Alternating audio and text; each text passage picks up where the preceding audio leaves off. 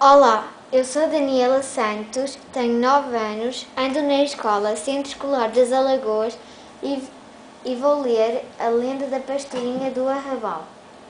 Em tempos muito antigos, estava uma menina a pastorear o seu rebanho de algumas cabras.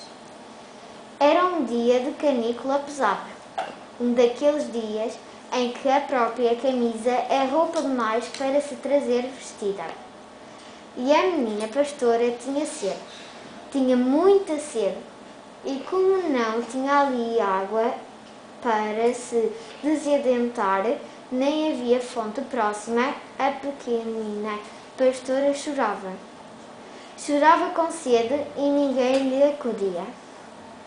Eis senão quando uma fada muito branco, muito branca, envolta em uma nuvem ainda mais branca, se aproximou da pastorinha que chorava e lhe perguntou: Que tens tu, pastorinha? Para chorares tanto? Choro porque tenho sede, muita sede, e aqui não há água para beber. E por que não, não vais à tua casa beber água?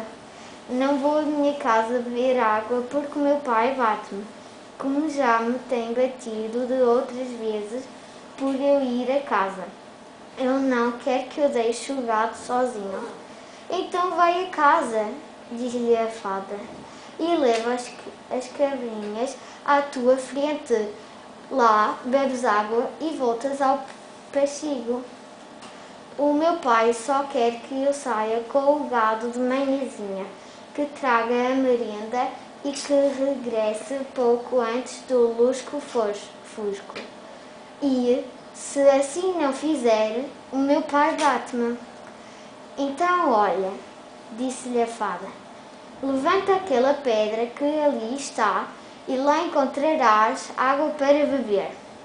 A pastorinha, que tinha muita sede e que chorava por não ter água para beber, foi levantar a pedra, como lhe tinha mandado a boa fada. E lá encontrou água muito fresca, pura e cristalina e cristalina que a menina pastora bebeu até ficar saciada. E a pastorinha deixou de chorar e, já sorridente, olhou com alegria as suas cabrinhas a pastar sob o sol tórrido daquele dia de verão. E voltando o seu olhar agradecido para a boa fada que lhe mata, mata, matara a sede, já não a viu. Nunca mais a viu, mas também nunca mais a esqueceu.